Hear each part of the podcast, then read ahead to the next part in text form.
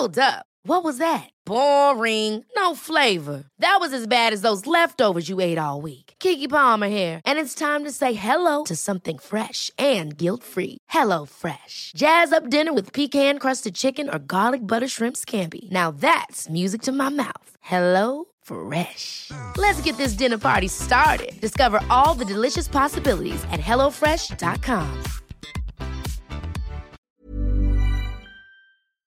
Heraldo Radio. La HCL se comparte, se ve y ahora también se escucha. Esto es República H. La información más importante con el punto de vista objetivo, claro y dinámico de Blanca Becerril. Hola, hola, muy buenas noches. Son las 8 de la noche en punto de este lunes 17 de mayo del año 2021. Yo soy Blanca Becerril. Esto es República H. Yo, como todos los días, lo invito a que se quede conmigo porque en los próximos minutos le voy a dar la información más importante generada hasta el momento para que usted, por supuesto, esté bien informado de lo que ha ocurrido en las últimas horas en el territorio nacional y, por supuesto, con el asunto electoral. Hay, evidentemente, información importante sobre la línea 12 del metro, esta línea que lamentablemente, pues, eh, sufrió un un colapso ya hace dos semanas. Además, ¿cómo va el asunto del desafuero del gobernador de Tamaulipas, Francisco García Cabeza de Vaca? Hay información importante también. Y de la ley de hidrocarburos, además, hoy es lunes de ciencia con Oriana Trejo y Roberto San Germán para que nos diga cómo nos fue el fin de semana en los deportes. Así que yo le invito a que se quede conmigo. Soy Blanca Becerril y ¿qué le parece si ya arrancamos con un resumen de noticias? El resumen. Para el presidente de México, Andrés Manuel López Obrador, y la secretaria de Gobernación, Olga Sánchez Cordero, el gobernador de Tamaulipas, Francisco Javier García Cabeza de Vaca, ya no tiene fuero y la Fiscalía General puede proceder en su contra. El Partido Acción Nacional en la Ciudad de México exigió a la jefa de gobierno, Claudia Sheinbaum, que reconstruya en su totalidad el tramo elevado de la línea 12 del metro. Se publicó en el Diario Oficial de la Federación el decreto por el que se reforma el artículo 74 constitucional, que se refiere a que ya no habrá más partidas secretas en el presupuesto de egresos de la Federación. El Sistema Nacional de Seguridad Pública informó que durante el pasado fin de semana se cometieron en el país 280 homicidios dolosos, 107 el viernes, 72 el sábado y 101 el domingo. La mayor cantidad de asesinatos sucedieron en Guanajuato. Hoy por coronavirus en México se registran 220.493 muertes, 56 más que el día de ayer, 2.382.745 contagiados y 822 más que el día de ayer. En México, 2.4 millones de personas se encuentran desempleadas. El INEGI informó que la tasa de desocupación aumentó 1% al pasar de 3.4 en el primer trimestre del 2020 a 4.4 en el mismo periodo de este año. Recorrido por el país. Bueno, y arrancamos el recorrido por nuestro país con mi compañera Daniela García y vamos hasta Monterrey, Nuevo León. Mi Dani, ¿cómo estás?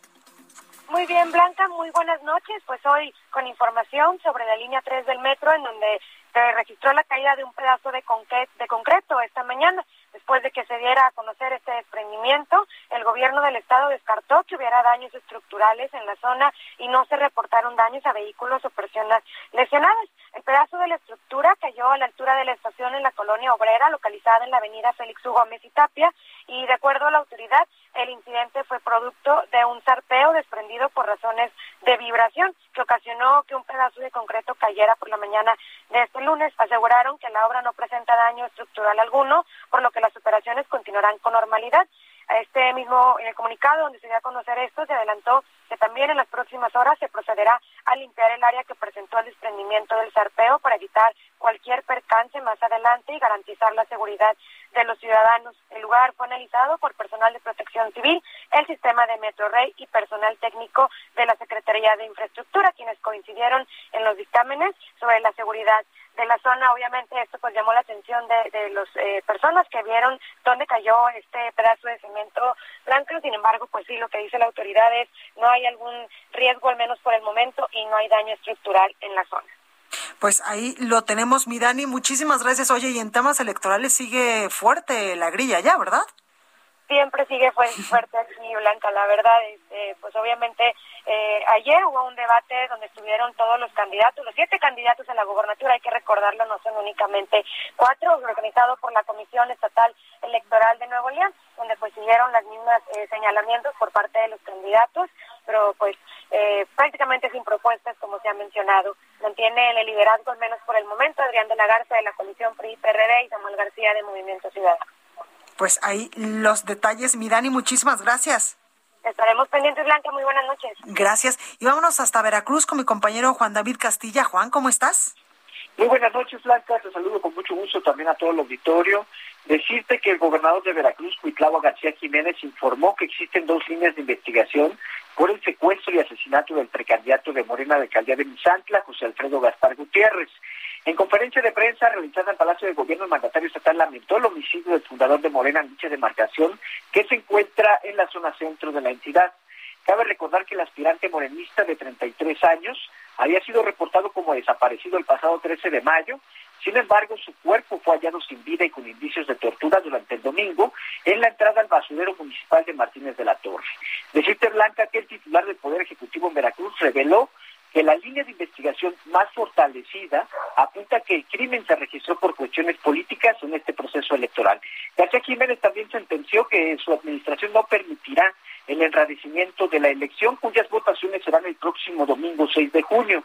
Decirte que eh, indicó que la Fiscalía General del Estado, a cargo de Verónica Hernández y ya investiga los hechos para dar con los responsables y aplicar todo el peso de la ley en su contra. Mencionarte también, Blanca, que apenas la semana pasada el dirigente estatal del Partido de la Revolución Democrática, Sergio Carena Martínez, declaró que Veracruz ocupa el primer lugar nacional con más agresiones contra candidatas y candidatos en este proceso electoral. Este es el reporte, Blanca. Muchísimas gracias, Juan. Muy buenas noches, hasta luego, Blanca. Buenas noches. Oiga, y vámonos ahora hasta Jalisco con mi compañera Mayeli Mariscal. Mayeli, ¿cómo estás?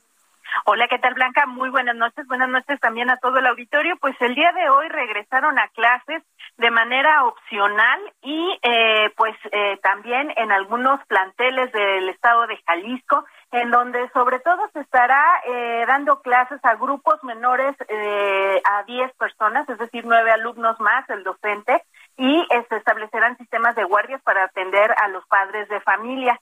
Eh, comentarte también que, bueno, lamentablemente ya suman más de 400 escuelas, las cuales han sido robadas o vandalizadas durante este tiempo que estuvieron cerrados los planteles y ya asciende a 90 millones de pesos el costo en materia de sustitución o reparación de lo robado.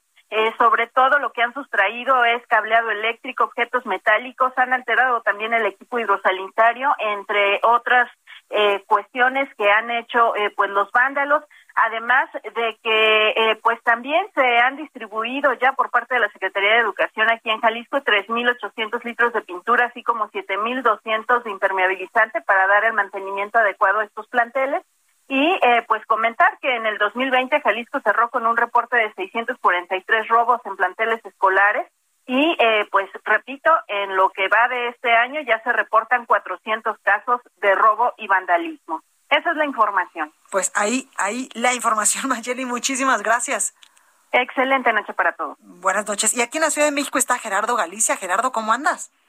Muy bien, mi querida Blanca. Excelente noche, amigos del Heraldo Radio. Y tenemos información eh, de distintos puntos de la capital. Tenemos llovizna intermitente, así que hay que tomarlo en cuenta y manejar con mucha precaución. Si van a utilizar el circuito bicentenario, el avance es un tanto complicado de Avenida Universidad hacia su cruce con Tlalpan. Es eh, de momento la afluencia de vehículos que se dirigen hacia la zona oriente de la capital, lo que de momento entorpece la circulación, además de la llovizna intermitente. El sentido opuesto está avanzando mucho mejor. Y para nuestros amigos que van a utilizar la autopista La México-Toluca, hay que tener precaución llegando al kilómetro 21. Hay una volcadura, un vehículo particular, por fortuna no hay lesionados de consideración, pero sí presencia de equipos de emergencia en este punto. Es kilómetro 21 de la autopista México-Toluca con dirección a la Ciudad de México. Y por lo pronto, el reporte. Muchísimas gracias, Gerardo. Hasta luego. Hasta luego. La nota del día. Oiga, y vamos con información porque en este día se conmemora eh, la eliminación de la homosexualidad de la lista de enfermedades mentales de la Organización Mundial de la Salud. En 2004, la ONU eligió el 17 de mayo para conmemorar esta fecha en recuerdo que se eliminó la homosexualidad de la clasificación internacional de enfermedades mentales por la Asamblea General de la Organización Mundial de la Salud en 1990. En 2018, la OMS sacó de la lista de clasificación de enfermedades a la transexualidad. Esta fue retirada, pues no hay evidencia de que una persona con desorden de identidad de género, pues tenga un desorden mental. Aquí en la Ciudad de México, incluso, pues se llevó a cabo una marcha por parte de integrantes de grupos de la diversidad sexual, la que partió del Ángel de Independencia hasta las oficinas del metro. Pero ¿qué dijo el presidente Andrés Manuel López Obrador sobre eh, pues eh, otros asuntos? En unos momentos más vamos a tener a nuestro compañero Francisco Nieto, quien él es el que sigue de cerca las actividades del presidente Andrés Manuel López Obrador. Y es que hay información importante del gobernador Francisco García Cabeza de Vaca. Pero antes, eh, pues también vamos a darle la pues la nota de que se bajan varios candidatos eh, que estarían pues contendiendo a las elecciones el próximo 6 de junio en una de las elecciones más grandes de la historia en el país. También evidentemente pues hay información importante del gobernador Francisco García Cabeza de Vaca y es que el presidente Andrés Manuel López Obrador aseguró que no sabía sobre la resolución de la Suprema Corte de Justicia de la Nación con la cual pues el gobernador de Tamaulipas Francisco eh, Javier García Cabeza de Vaca no podrá ser sujeto de proceso penal por lavado de dinero y fraude fiscal hasta que concluye su mandato en octubre del 2022, dijo el mandatario en conferencia de prensa. Bueno, la información es la siguiente. Hay un proceso de desafuero. La Cámara de Diputados aprueba el desafuero. El Congreso local de Tamaulipas se inconforma y va a corresponder al Poder Judicial, en especial a la Suprema Corte de Justicia, resolver sobre esta controversia. Y es que el ministro eh, Alcántara Carranca, pues desechó el recurso de inconstitucionalidad del Congreso local, le aclararon. Y entonces ya, pues el presidente dijo, ah, bueno, pues entonces lo que procede es ya que la fiscalía, eh, pues haga su chamba. Y es que yo se lo decía al principio que el presidente Andrés Manuel López Obrador y la secretaria de Gobernación, Olga Sánchez Cordero, eh, pues dijeron que el gobernador de Tamaulipas, Francisco García Cabeza de Vaca, pues ya no tiene fuero y la fiscalía general puede proceder en su contra. Bueno, pues ahí los detalles y también hay información importante porque Entrevista. Este, la dirigencia nacional del PAN y su equipo jurídico afirmaron que el gobernador de Tamaulipas eh, pues mantiene su fuero y ningún juez o fiscalía general de la República puede ordenar su aprehensión. Para hablar más de este tema, tengo en la línea telefónica a Javier Lozano, vocero del gobernador de Tamaulipas, Francisco García Cabeza de Vaca. Javier, buenas noches, ¿cómo estás? Muy contento de hablar de ti, Blanca, a todo tu auditorio, buen inicio de semana y a tus órdenes. Gracias por la oportunidad. Gracias a ti, Javier, por siempre tener la disposición para este espacio. Oye, cuéntame, pues, ¿cómo ves lo que dijo el presidente sobre el gobernador, la situación en la que está en estos momentos el gobernador de Tamaulipas? ¿Cómo lo ves? Mira, sí me extrañó, la verdad, porque vi con atención la mañanera de hoy, por obvias razones. Sí me, sí me extrañó que no estuviera enterado del asunto el presidente, ¿no? O sea, dices, oye, esto ocurrió desde el viernes. Puta, pues se fue de gira, pues, estuvo macaneando, jugando béisbol, y, o sea, todo esto. Y que nadie le haya dicho, oiga, presidente, pues, ¿qué pasó esto? ¿Y cuál es el alcance? ¿De qué significa que el ministro instructor haya resuelto pues desechar este por notoriamente improcedente el asunto? O sea, lejos de ser, digamos, en mi opinión, pero es más, no es mi opinión como abogado, sino simplemente al leer, al leer el auto o la sentencia del ministro ponente, del ministro instructor González Alcántara, pues la verdad es que dices, está clarísimo. O sea, si la desechó por notoriamente improcedente, es porque consideró que el Congreso de Tamaulipas actuó en ejercicio pleno de sus atribuciones constitucionales y decidió no homologar. Pero entonces al presidente no le quedó claro la resolución del ministro. Yo creo que no, yo creo que no. Porque, incluso hasta en la conferencia le, le, preguntan y él dice, ah, bueno, pues entonces lo que procede es que ya pues la fiscalía ah, vaya a solicitar. Sí, dice, entonces, eh, entonces él, concluye, ah, entonces no tiene fuero, entonces es cosa de la fiscalía. Y dice, y es un amparo, mira, ni una, ni la otra, ni la otra. O sea, ahora sí que tres strikes con chavo. ¿Por qué? Porque no, no, no, a ver, ni es amparo. La Corte al desechar no fue una, no fue un golpe al, al, gobernador ni al Congreso local. al contrario, dijo, exactamente, dice, ya no hay materia. Ustedes no pueden sentirse afectados cuando ya actuaron conforme a la Constitución, el 111 párrafo quinto. Entonces, por eso no hay materia, no hay nada que resolver.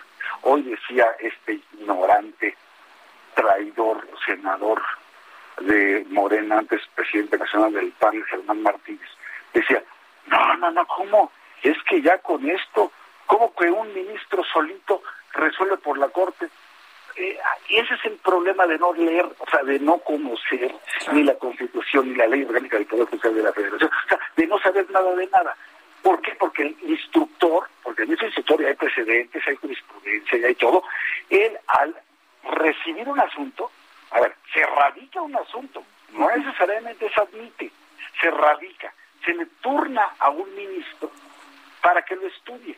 Y el ministro dice, a nombre de toda la Corte, si jala o no jala para su estudio. Aquí dijo, no hay materia. ¿Por qué? Porque ya resolvieron conforme derecho.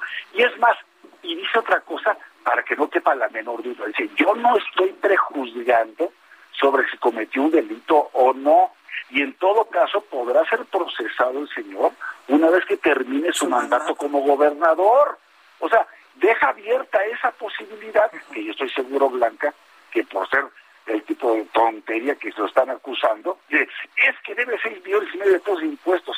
¿Por qué? Por la venta de un departamento. No, señor, esos seis millones y medio de impuestos también se pagaron, los pagó la esposa, era una copropiedad, compadre. O sea, lo que no vieron es que al ser una copropiedad de los, los cónyuges, pues cada quien pagó su mitad y nada más se la querían cargar a él. Entonces, es tan simple el asunto, tan burdo, que la verdad es que, pues mira, esto, bueno, pues el presidente no estaba enterado, creo que no debe echarse. Eso es lo malo de las ocurrencias de las mañaneras, cuando te estas salidas en falso. Pero la que no tiene vergüenza, la que no tiene vergüenza es la secretaria de Gobernación, ¿eh? Sánchez Cordero, que es ministra en retiro, que tendría que saber perfectamente el alcance de estas disposiciones. Decir, ay, no, hay una laguna en la ley. No, hay una laguna mental en usted.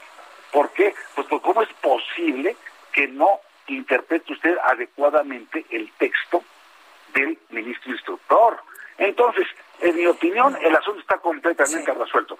Si se avienta el Ministerio Público, llámese la Fiscalía General de la República, o ya, o un juez, o un juez, sea una orden de aprehensión, estarán cometiendo un delito. Nada más que la, que la miran bien, ¿eh? Porque, a ver, contra una decisión de la Corte, sí estarán cometiendo un delito. Claro. Oye, Javier, ya que te tengo en la línea en otros temas, ¿y cómo estás viendo pues eh, eh, la acusación de varios candidatos, sobre todo del candidato eh, del PRI y del PRD allá en Nuevo León, Adrián de la Garza, contra el presidente Andrés Manuel López Obrador, que incluso ya se fue a la OEA para que no se ande metiendo en elección, dicen? No, es que, ¿sabes qué? Es que, no, mira, no lo puedo creer.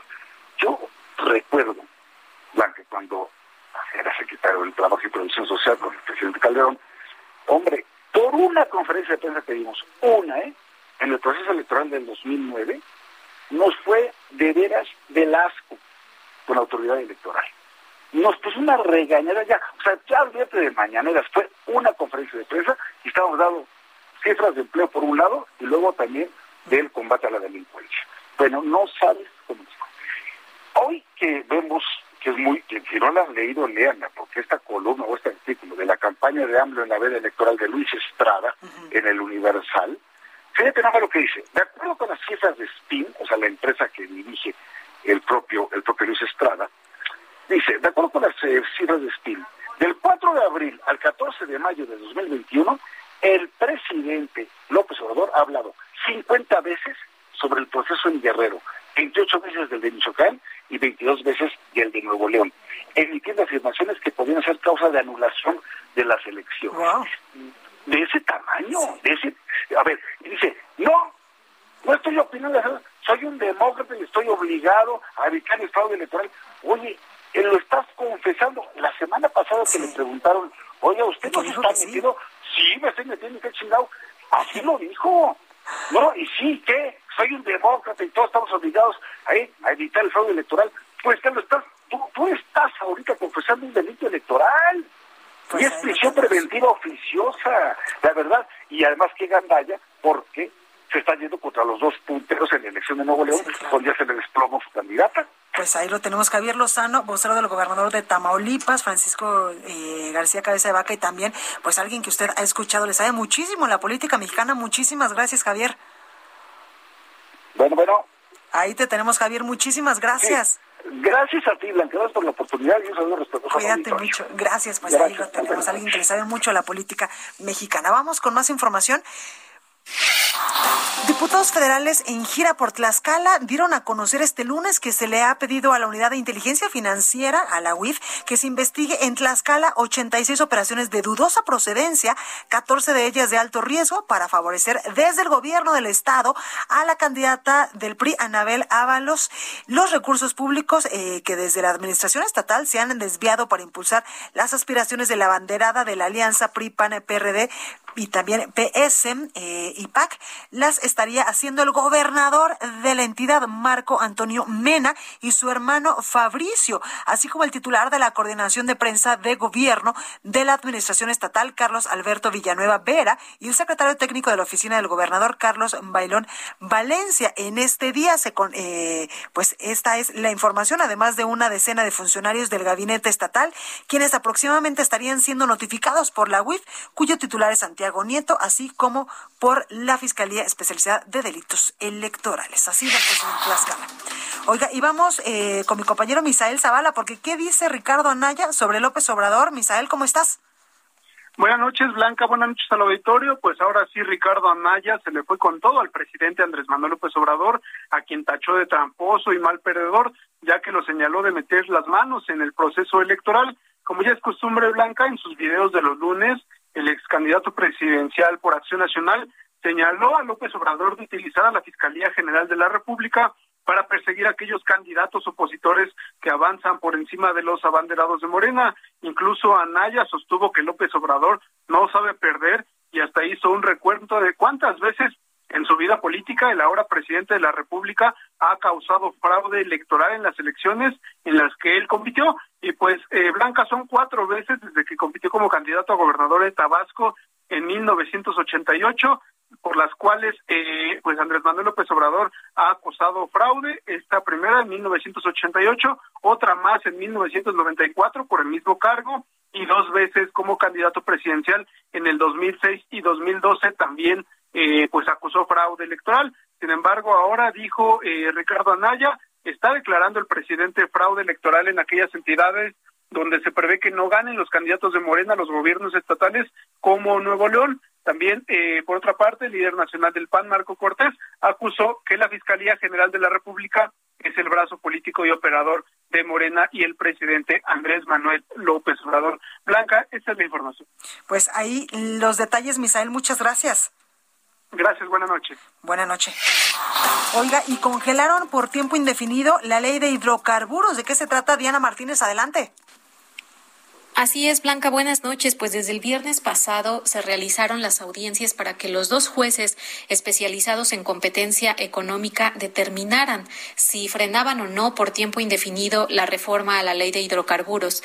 Este lunes, eh, Juan Pablo Gómez Fierro, juez segundo de distrito en materia administrativa, especializado en competencia económica, radiodifusión y telecomunicaciones, así como Rodrigo de la Pesa López Figueroa, quien es juez primero especializado en la materia, las primeras suspensiones definitivas contra la reforma.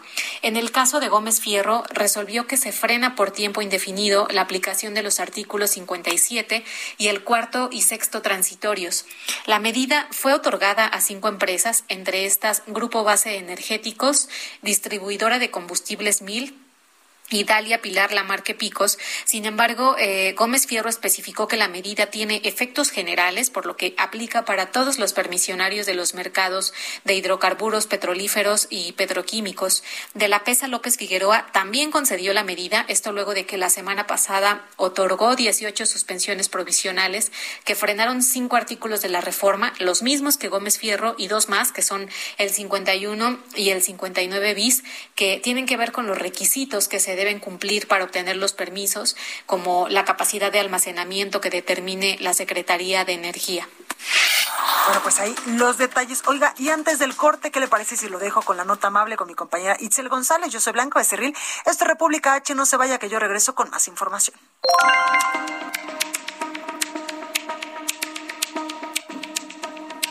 Vamos con la nota amable de hoy. Y es que el esfuerzo que hace un atleta con capacidades diferentes para llegar a unos Juegos Paralímpicos es comparable al que realizaron las autoridades olímpicas y japonesas para llevar a cabo esta justa deportiva. A 100 días de que la máxima justa del deporte adaptado de inicio en Tokio, el Comité Paralímpico Mexicano presentó la campaña Yo lucho por México, que demuestra el esfuerzo de estos deportistas por probar el éxito en el mayor escenario del ámbito deportivo. Este esfuerzo, con el que se busca acaparar la atención de patrocinadores y del público en general, fue presentado en la Arena México, la Catedral de la Lucha Libre Mexicana, gracias al patrocinio del Consejo Mundial de Lucha Libre. Al momento, la delegación mexicana participará con 47 plazas en ocho disciplinas.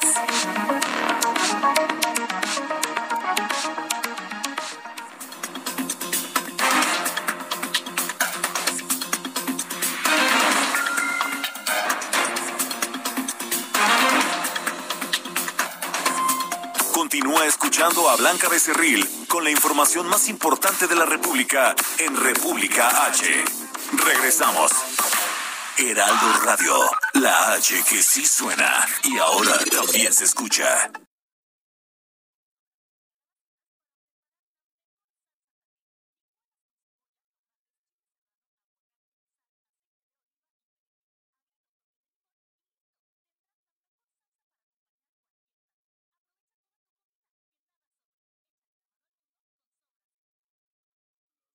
Heraldo Radio. La HCL se comparte, se ve y ahora también se escucha. Estamos de regreso con la información más importante de la República en República H, con Blanca Becerril, transmitiendo en Heraldo Radio. Ruta 2021, la ruta hacia las elecciones presenta. Oiga, y vamos rápidamente hasta Sonora con mi compañero Gerardo Moreno, porque hay información importante. Declinó un candidato a favor de otro. Gerardo, ¿cómo estás? Hola, ¿qué tal, Blanca? Muy buenas tardes. Es un gusto saludarte y también a todo tu auditorio. Y es información que se acaba de dar hace unos minutos que el candidato del partido Movimiento Ciudadano, Ricardo Burs Castelo, decidió declinar sus aspiraciones para ser gobernador de Sonora y sumarse al proyecto que abandera el candidato de la Alianza Va por Sonora, Ernesto Gandaracamú. La tarde de este lunes, Ricardo Bus informó a través de un comunicado que llegó a un acuerdo con el candidato de la alianza formada por el PRIM, PAN y PRD para ir en proyectos de unidad que sea en beneficio de los sonorenses. Aseguró que, como sabemos, en la noticia de la semana pasada del asesinato de Abel Murrieta, candidato de este mismo partido para el municipio de Cajeme, pues lo estremeció personalmente, así como dijo, pues estremeció a todo Sonora y a México, y dijo que lamentablemente esto no es un hecho aislado y es la grave consecuencia de la incontrolable violencia e impunidad que está devastando al país. Dijo que en México no hay paz por la incapacidad e incompetencia de sus gobiernos, pero también porque como sociedad no, no, no nos hemos unido para exigir resultados y hacer un solo frente a favor de la, de la tranquilidad de todos. Recalcó que por encima de cualquier ambición o proyecto personal está el interés general de todo Sonora y que por eso había declinado a favor de, la, de un proyecto de unidad que encabece Ernesto Gándara Camú. Señaló que es un acuerdo de unidad el que ambos candidatos han aceptado en lo personal para recuperar la seguridad y prosperidad de los sonorenses. Realizó un llamado a todos los sonorenses a sumarse a esta adhesión. Sin embargo, dijo que es un acuerdo, no es un cheque en blanco, porque él seguirá hablando, señalando y denunciando lo que vaya en contra del interés de los sonorenses. Te platico que también hubo posicionamiento del partido Movimiento Ciudadano, quienes aseguraron que esta decisión la tomaba el candidato de manera personal y como partido seguirán con el proyecto de Movimiento Ciudadano y se espera que el día de mañana la dirigencia nacional del partido esté aquí en Hermosillo para dar una rueda de prensa.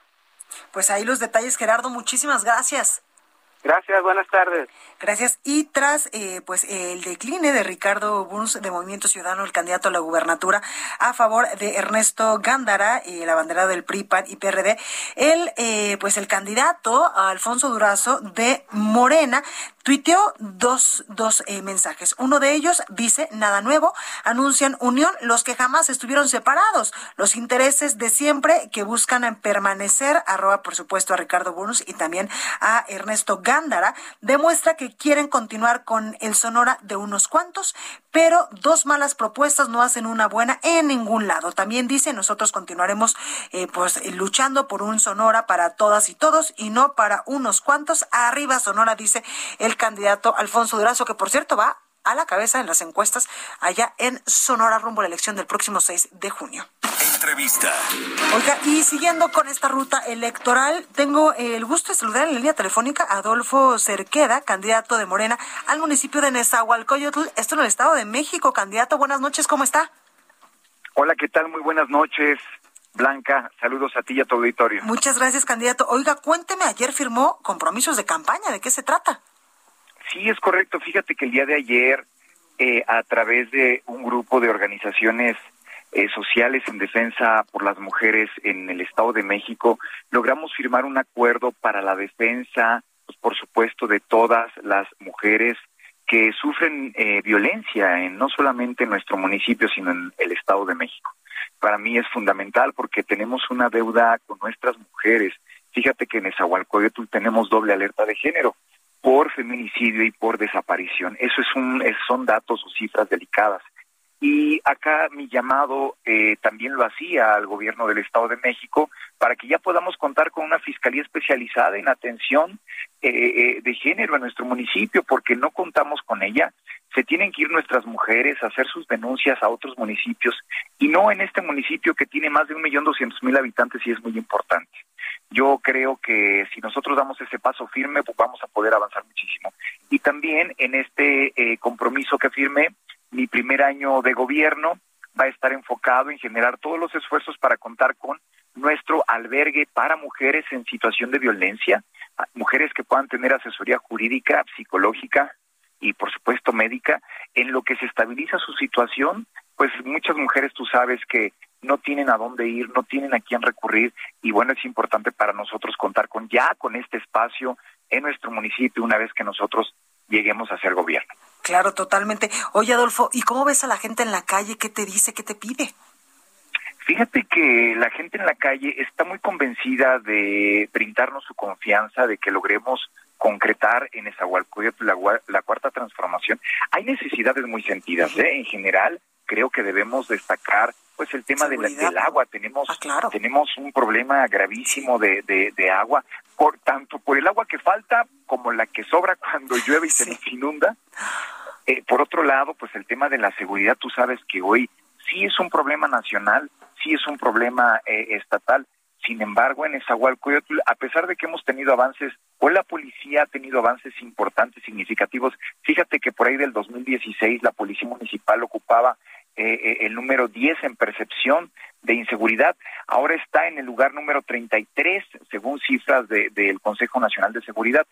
Sin embargo, eso debe ser no para que se dejen de intensificar eh, las políticas públicas en materia de seguridad. Yo he creído que hoy lo que nosotros tenemos que hacer, además de poder intervenir con capacitación a nuestros policías, con equipamiento y con eh, todo lo que regularmente se enfoca, hoy también tenemos que entrar a abordar políticas públicas que fortalezcan a las familias de nuestros policías. Nuestros policías son seres humanos que también sus hijas, hijos, esposas requieren también ser un tema de contención ahí. Yo he estado comentando que con la policía vamos a poder tener un programa para que sus hijas, hijos reciban algunos estímulos o becas y por supuesto también sean parte de actividades deportivas, culturales, parte de la nueva escuela eh, municipal de lenguas e idiomas que vamos a estar abriendo de manera gratuita. Y yo creo que eso también va a permitir que el policía se sienta protegido y apoyado. Y se ponga la camiseta, porque muchos de ellos, al no contar con el apoyo incluso de la institución, pues eh, son presa fácil para esos delincuentes que les dan dos pesitos más y los ayudan. Sí, por supuesto, y no solamente la policía, también tenemos muchísimos jóvenes que pues de ahí es muy fácil que logre la, la, delincuencia organizada eh, pues interceptarlos y como bien tú dices, por un tema de necesidad económica es muy fácil que sean presa. Eh, yo por eso es que estoy eh, diciendo, estoy comentando que los policías, eh, se oye muy bonito decir, vamos a reivindicar la, la policía. no tiene solo que ver con reivindicar, tiene que ver con que ellos a través de capacitaciones, a través de darles herramientas, logren encontrar nuevamente el propósito por el cual eligieron ser policías, por el cual eligieron estar al servicio. Yo no voy a ser permisivo y eso lo he declarado ya desde hace tiempo con actos de corrupción. Yo creo que la o el policía que esté totalmente eh, ligado a actos de corrupción, desde ahorita les voy comentando que, bueno, pues no, no vamos a ser permisivos. Y lo más importante es, se alinean a esta nueva dinámica, eh, porque si no, mira, nosotros vamos a tener una deuda con la gente, con la gente que nos va a dar su confianza. Y para mí es muy importante que la gente pueda sentirse segura, que recuperen la confianza blanca en su policía. Sí, y además tienes uno de los municipios más poblados del de, Estado de México y del país. Sí, miren, más de un millón doscientos mil habitantes no es no es un municipio pequeño, no estamos estamos ahí equiparados con algunos estados de nuestra república. Exactamente.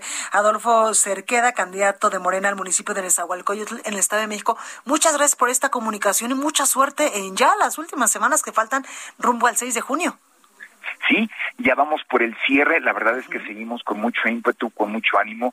Eh, por supuesto, también haciendo llamados a la civilidad política. Te comento muy rápido, Blanquita, que nosotros tuvimos desafortunadamente eh, ataques por una brigada de Movimiento Ciudadano que generaron el que una brigadista la patearan hombres y mujeres perdieran su bebé, ya se perdió una vida, y sigo haciendo un llamado a la civilidad política. La, las campañas políticas no es, ni vida ni muerte. Eh, sí hay mucho apasionamiento, sí hay gente que se pone en la playera, pero las voluntarias y voluntarios que creen en cada uno de, nuestros proyectos, tenemos de tener esta eh, línea que el proceso de las campañas es sí muy vulnerable, pero también debemos generar respeto. Pero nosotros, los candidatos, las candidatas, los candidatos, somos quienes damos el ejemplo a nuestros propios equipos. Si nosotros estamos generando un ejemplo de agresión, de violencia, es lo que van a hacer nuestros equipos. Yo le he pedido a mis brigadistas que estén enfocados en ir a generar nuestro trabajo, no vamos a caer en provocaciones y vamos a estar haciendo lo penal, eh, eh, eh, que lo, que penalmente eh, se genere contra quien, de quien resulte responsable por estas agresiones que hemos pues, recibido. Ahí la información, Adolfo, muchas gracias. Gracias, Blanquita. Saludos a ti y a tu auditorio. Igualmente, cuídate mucho. Oiga, y en más información electoral, Tomás Saucedo, candidato del Partido Verde Ecologista de México al gobierno de Sinaloa, declinó también a sus aspiraciones por la gubernatura y se sumó al proyecto del moronista Rubén Rocha. Dice, reitero mi candidatura para el gobierno de Sinaloa y me sumo a la candidatura de Rubén Rocha de Morena y también del Paz para el candidato de Morena y Paz, Tomás Saucedo, tiene programáticas con su candidatura y es eh, conocido suyo desde la vida universitaria. Pues hay otra declinación a 20 días de la campaña del 6 de junio. Ruta 2021, la ruta hacia las elecciones presentó. Oye, vamos a más información, información importante de coronavirus y mi compañero Gerardo Suárez nos tiene información eh, relevante porque el regreso a las aulas en la UNAM será paulatino. Adelante Gerardo, ¿cómo estás? Muy bien, muy buenas noches Blanca. El regreso a las clases presenciales en la UNAM ocurrirá en breve, así lo comentó el rector de esta universidad, Enrique Graue. Al encabezar una ceremonia por el Día del Maestro, el rector de la UNAM dijo que este regreso ya se espera en muy pocos días y será de forma paulatina, ordenada y con todas las precauciones. En la UNAM Blanca hay 360 mil alumnos y más de 53 mil maestras y maestros los cuales eh, pues volverían a las aulas en esta universidad. Eh, sobre este tema, justo en este evento, Blanca, el rector Enrique Graue ofreció una disculpa también para los profesores de asignatura y ayudantes de profesor que a principios de año se vieron afectados por la falta o el retraso de sus pagos, de sus salarios, y dijo que esta es una situación que no debió ocurrir pero ya se normalizó para cerca de 3.000 trabajadores que fueron los afectados, ya se normalizó este retraso en los pagos e incluso ofreció mejorar los sistemas en este rubro, así como mejorar la situación de estabilidad laboral para los docentes. Y bueno, otro de los temas que tocó el rector fue el de eh, pues esta eh, situación por la pandemia, dijo que pues habían estado operando al 10% de su plantilla administrativa y aún así pues se, se cumplió para el 95% de los trabajadores sus pagos eh, y para la totalidad de los administrativos, pero dijo que esto no no tiene que suceder, así que Blanca pues ya se espera la vuelta a las aulas en la UNAM, así como en varias otras escuelas, con este proceso de vacunación al personal educativo. Ahí lo tenemos, Gerardo. Gracias. Muy buenas noches. Buenas noches. Entrevista. Oiga, y me da mucho gusto saludar, eh, pues esta noche en la cabina, evidentemente con Susana a distancia, a Orlando Oliveros. Él es profesor de asignatura en la Facultad de Estudios Superiores de Acatlán de la UNAM, que por cierto, pues ya fue vacunado. Eh, Orlando, ¿cómo estás? Bien, bien, el sábado.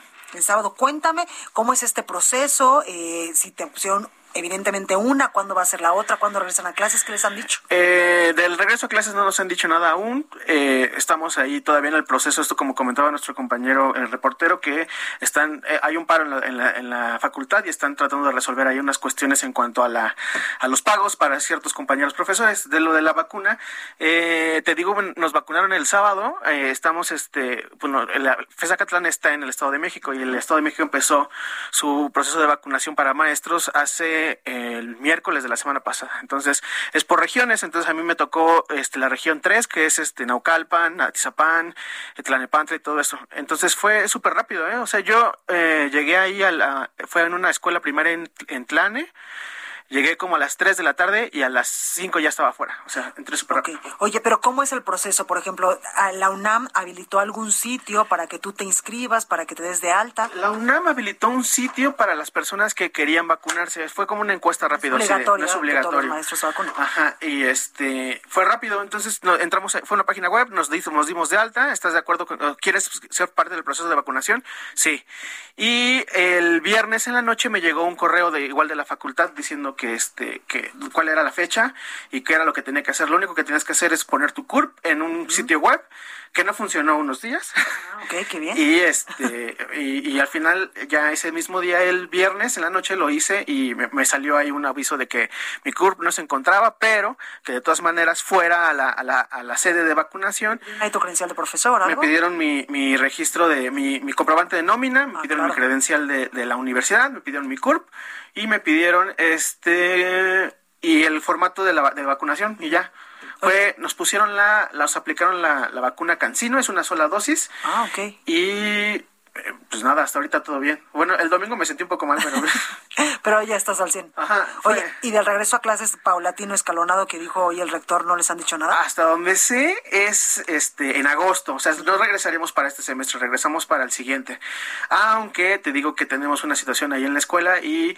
este ¿Solo en tu facultad? Es, no, en varias facultades. Ajá. En varias facultades hay paro todavía por el asunto de los, de los pagos a los, a los profesores, pero pues esperamos que se resuelva pronto y, y podamos regresar pronto pues, a clases. Ahí lo tenemos. Muchísimas gracias, Orlando Oliveros, profesor de asignatura en la Facultad de Estudios Superiores de Acatlán de la UNAM, que ya se vacunó este sábado. Muchísimas gracias, Orlando, y gracias. ojalá que pronto pues ya regreses a las aulas. Sí, ya nos surge regresar. Totalmente. Oiga, y vamos con mi compañero Antonio Bautista, coeditor de Estados en el Heraldo de México, para que nos diga qué vamos a poder leer mañana en el diario. ¿Cómo estás, mi Toño?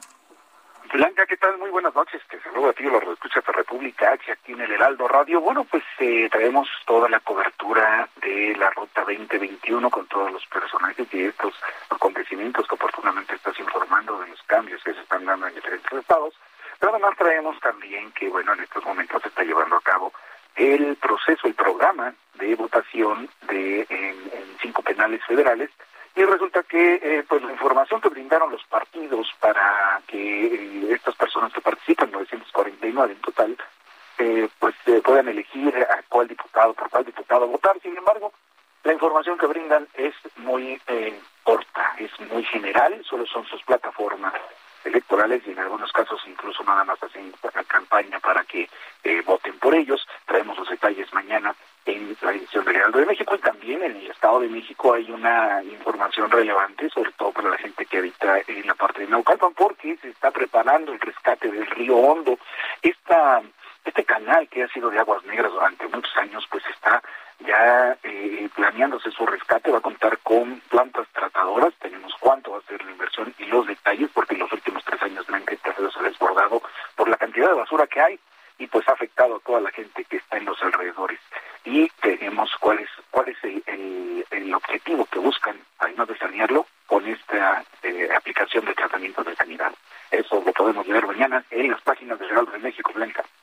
Pues ahí lo tenemos, mi Toño. Muchísimas gracias. Gracias a ustedes. Buenas noches. Buenas noches. Deportes con Roberto San Germán. Bueno, y ya está como todos los lunes mi Robert. ¿Qué nos traes, Robert? ¿Cómo estás? ¿Qué tal, mi querida Blanca? Hoy Buenas muy noches. cubierto, ¿Traes frío? No, Ah, es que salí de tu casa y estaba lloviendo. Sí. Y la verdad es que me, México, sí, sí, me, me, me cubrí un poquito, pero ya aquí estamos, ya no me quise eh, ahora sí quitar la chamarra, gabardina, lo que sea. Y ya andamos aquí para hablar de tu Cruz Azul. Oye, y también en América jugó bien este fin de semana en el estadio. Pero fracasamos, nos quedamos en la orilla, ganó bien Pachuca y América se quedó con las ganas, hay que decir la realidad como es. Y nada de estar apapachando, sí, que se murió con el pecho alto. No, pues, fracasaste, compadre, no pasaste y se acabó, no estás más, ¿no? Y sí, Cruz Azul, no sé, si tu Cruz Azul este torneo no lo gana, Ya. ¿Le doy la bendición no al sé. de equipo?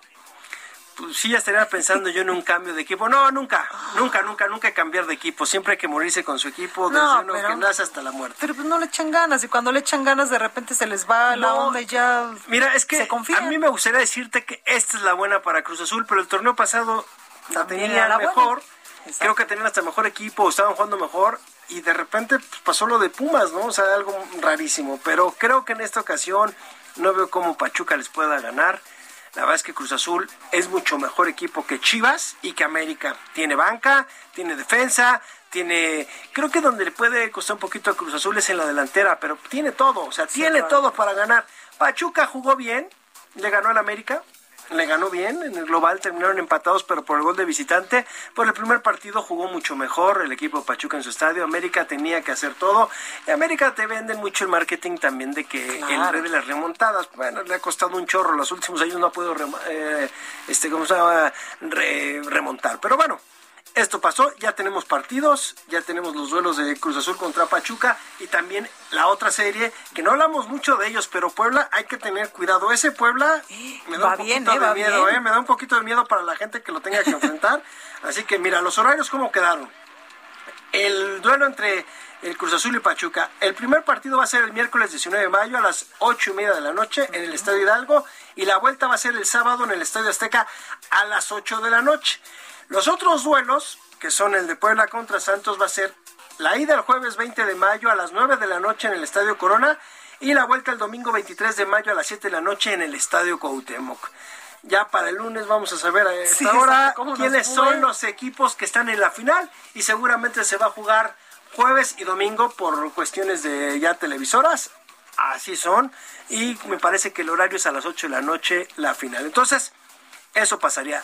Es lo que tenemos ahorita en el fútbol, bien. Y también tenemos lo de Los Olímpicos. lo de Briseida Costa Sí. que le gana a María del Rosario Espinosa, que la deja sin poder llegar a sus cuartos Juegos Olímpicos, que quién sabe si se van a llevar a cabo, porque Sí, después... porque también dicen que no quieren. No, ya tienen, tuvieron una encuesta por Kyodo News, esta agencia, y dicen que más o menos el 59.7% de los japoneses no quieren los Juegos Olímpicos porque tienen temor a las cepas que puedan llegar de otras partes del mundo. Exactamente, claro, y que se haga ahora sí que un supervirus y que no lo puedan controlar. Pero Briseida Costa gana bien, le gana en round de oro o punto de oro, y no puede María del Rosario Espinosa, se acaba una de las deportistas más importantes que hemos tenido en cuestión de Juegos Olímpicos, ganó tres medallas, impresionante lo que hizo esta mujer. A todos nos hubiera gustado, y yo creo que también ella y también a Briseida, que se hubiera despedido en los Juegos Olímpicos, Sí. no va a llegar, pero va a estar Pero ya no Briseida. hay posibilidades, no, ya- ya no hay ya va posibilidades, Briseida. ya va Briseida Costa, ellos tenían que luchar por ese título y ya va Briseida Costa. Oye, pues muy bien. Y de esto de que, de que decías de que la población japonesa pues no quiere los Juegos Olímpicos, se va a poner cardíaco, ¿eh? Mira, a partir del 16 de mayo, del domingo al 31 de mayo en Japón, en- me parece que eran siete u ocho prefecturas, estaban guardados. Toque de queda. Y la gente es lo que decía, oye, pues nosotros nos estamos cuidando para Sí, que lleguen los extranjeros, sobre todo los, los atletas, porque como no va a haber gente, no puede haber público, pero sí es la cuestión de los atletas. Es a lo que le tienen miedo a los atletas, a que llegues, eh, se hagan algunas combinaciones, que digas cómo le vamos a Mute el hacer. virus. Sí, y que eso fue lo que pasó con la de Sudáfrica, cuando llegó a Inglaterra, recordando al Reino Unido, que fue que mutó, luego tiene la de Brasil, o sea, son las mutaciones. Y, y sabían todos los expertos que este virus iba a estar mutando. O sea, no era nada más. Pero ya no pueden seguir aplazando los Juegos Olímpicos. pues de que pueden, pueden. De que la situación sería si el gobierno japonés los autoriza, seguramente será, ya sabemos que es sin público, pero ¿qué más va a pasar? Eso ¿O cancelarlos no es viable? Híjole, es que creo que es donde no quieren ellos cancelarlos. ¿Que se podría dar? Pues sí, se podría dar. Pero lo veo muy complicado. Está bien peligrosa la situación. Imagínate que llegue un, este, no sé, un atleta de cualquier disciplina y que traiga una cepa de esos de los que son eh, pues asintomáticos y de repente pues se la pegue a alguien de, de Japón y esta haga una mutación enorme del virus, que Dios nos agarre confesados. Pues es lo que te, lo que temen, ¿no? Y además también los trabajadores. Tú, hay muchas prefecturas que se están incluso guardando. Se están, sí, se están cuidando mucho para eso y como que dicen, oye, pero ¿por qué nosotros? Y así como que, pues sí, o sea, es lo que no quieren. A ver qué sucede. Yo sí lo veo muy complicado. Espero que no los cancelen, pero pues tampoco estamos allá. Y creo que primero es la salud antes de tener unos Juegos Olímpicos. Están malditos los Juegos en Tokio, ¿eh? No es la primera vez. Será la segunda ocasión que tienen esta situación, eh, ¿no? Y pues a, esperar a ver qué dice el, Comité Olímpico Internacional y qué dice el gobierno de Japón. Porque pues es así de sencillo, pues es de que, pues no. Sí, claro. Y no hay, no hay. Totalmente. Y se acabó y se pueden cerrar. Entonces, yo creo que vamos a esperar unos días a que nos den la, la situación de que si va o no va. Exacto. Pues ahí está la información, mi Robert. Muchísimas gracias. No, gracias a ti. Miércoles. Claro que sí, el miércoles estamos aquí. Bueno, pues aquí eh, la información deportiva. Yo soy Blanca Becerril. Esto es República H. Yo lo espero, por supuesto, el día de mañana en punto a las 8 con más información. Por favor, de corazón, cuídese mucho, porque lo que hablábamos ahorita con Robert San Germán, este virus continúa en territorio nacional, continúa en muchas partes del mundo y en algunas ya está mutando. Así que, por favor, cuídese mucho, no baje la guardia. Yo lo espero aquí el día de mañana en punto a las 8.